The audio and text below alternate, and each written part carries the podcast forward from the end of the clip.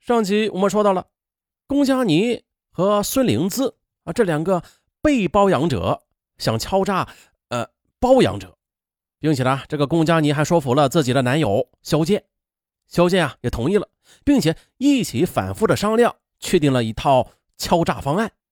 这时，男友肖剑认为了，这李继承他到底有没有二百万很难说。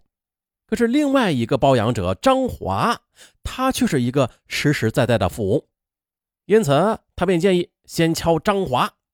啊，于是啊，他们就瞒着孙灵姿开始动手了。根据他们的计划，就是龚佳妮在与张华幽会之后的啊，分手时就多次的偷偷的去跟踪他，或者说是呃找机会去翻看他的手机，由此掌握了他本人和妻子、儿子甚至孙子的。诸多信息。二零零九年四月下旬的一天，肖剑给张华发了一条短信。他称啊，我对你非常了解，知道你在外边包了二奶啊，也知道你老婆的手机，还知道你儿子的工作单位，知道你孙子上的幼儿园。如果你想过安稳的日子的话，三天之内务必将十万元转入我指定的账户上。啊，这张华又惊又怒啊，但是。思来想去，他决定了花钱消灾，乖乖的将十万元就打到了肖剑指定的账户上。为了消除隐患，他主动联系龚佳妮，提出了分手。可是龚佳妮却不依不饶，没有办法呀。为了彻底撇清他，张华又给了龚佳妮两万元补偿费，这才算是了结了包养关系。如此轻松就赚了十二万。肖剑和龚佳妮惊喜莫名啊！他们决定趁胜追击，再敲李继承二十万，然后回家买套房子，安安稳稳的过日子。啊！为了避免与孙灵姿分钱，他们决定还是单独行动。二零零九年七月的一天呢，肖剑给李继承发了一条短信，内容与上一次大致相同，只不过，这金额变成了二十万，但是。令萧剑和龚佳妮始料未及的是，张华在付钱之后啊，就怀疑是龚佳妮搞的鬼，于是便仗义的又告诉了色友李继承。那于是李继承他心里就有数了。收到短信之后，他的对策就是置之不理。在一周的时间里，萧剑发了不下五十次同样内容的短信，但是都没有得到任何回复。哎呀！看来这李继承他是死猪不怕开水烫啊！这一下，萧剑和龚佳妮便没了主意了。龚佳妮就说了：“要不咱们叫上孙灵姿吧，她应该有好主意。成功了就和他分钱，万一出了事儿，他也可以替咱们兜着。”于是，龚佳妮便约孙灵姿见面，装作什么都没有发生，说：“啊，她和她的男友想好了，决定敲李继承一笔钱。”问孙灵姿有什么好办法？孙灵姿听后，这眼睛一转，这还不好办呢。你跟李继承在发生关系的时候，你就让你男朋友萧剑闯进去，捉奸在床，咱们就来个仙人跳啊！就像上文说档案里边那个财政官员与艳照门的故事，还记得吗？在另外一个档案专辑里边的第一集就是。忘了的听友啊，不妨去复习一下啊，会有新感觉的。哼 啊，这是主意好，当然好了。如果他不同意啊，咱们就来硬的，直到他掏钱为止。龚佳妮又说了：“嗯，这样的风险是不是太大呀？那搞不好的话，我和肖谦就得栽进去了。再说了，要是拿到了钱，这功劳都是我们的，凭什么分你钱呢？”孙灵姿想了想：“好，那就这样，由我来出面吧，我来演，我把李继承约出来。”到时候肖剑就扮成我的男友，这样总行了吧？哎，接下来的孙灵姿便不停的给李继承打电话，其暧昧挑逗的言语很快的就激起了李继承的色心了。啊，他只顾着提防龚佳妮呢，却没有想到这两个曾经的二奶正在合谋对付他。八月十九日这天呢，李继承先是在宾馆订好了房间，其后孙灵姿到了。啊，细心的李继承啊，先是把房门给锁牢了，然后再开始拥抱和亲吻孙灵姿，要跟她嘿嘿嘿。可孙灵姿却坚持让他先洗完澡再嘿嘿嘿。李继承为了早点嘿嘿嘿，他就赶快去洗澡去了。而孙灵姿则趁机的偷偷的打开了房门的锁。就在二人颠鸾倒凤嘿嘿嘿的时候，小贱突然就闯了进来，一把锋利的尖刀便逼在了李继承的脖子上。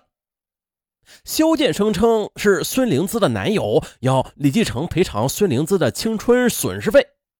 这还不算的，你现在又与我的女朋友偷情，伤害了我的感情，要赔偿我的情感损失费，二者总计二十万。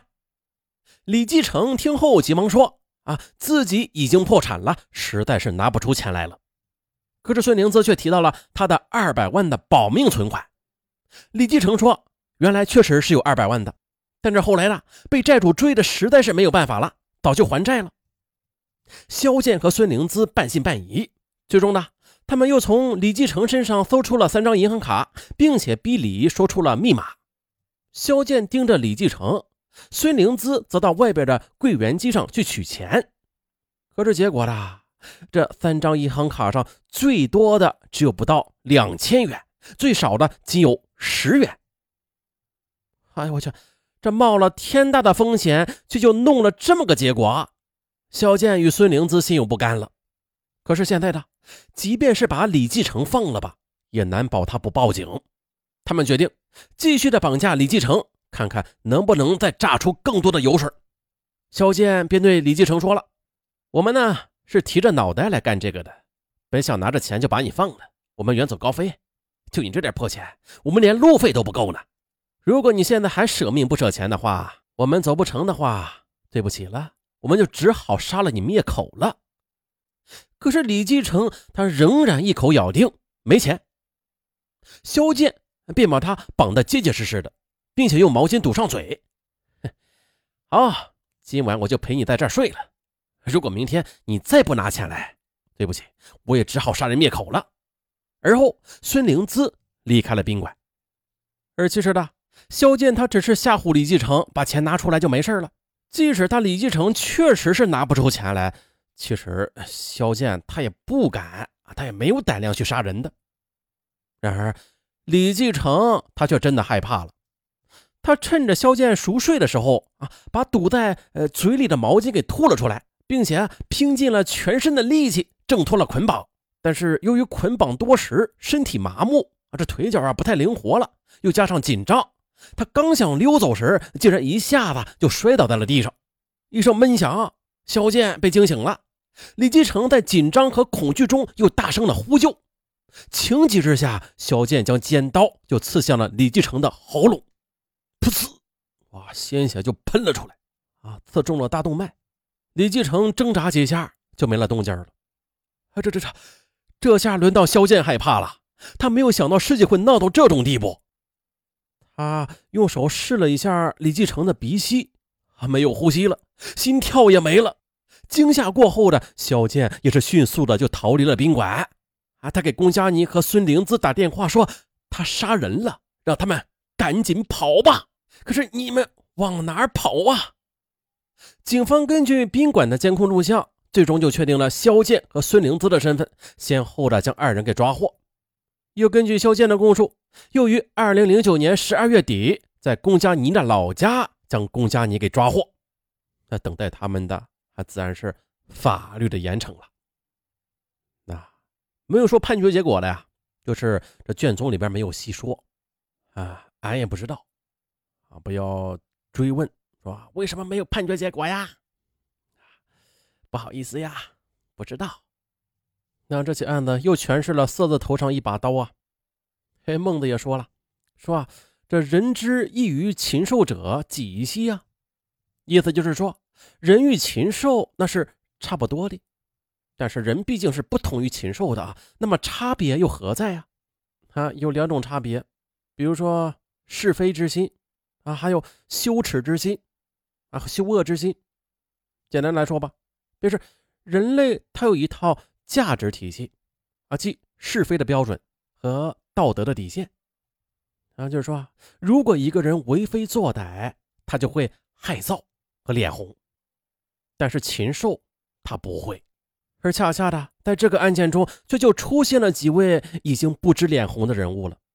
钱与色的交易，在他们手上，那就像是到这个海鲜市场啊去买活鱼，猛的看上去，哎，这似乎是自由的境界啊。然而啊，自由它是有边界的，而欲望它是无止境的放纵，那是没有边界的。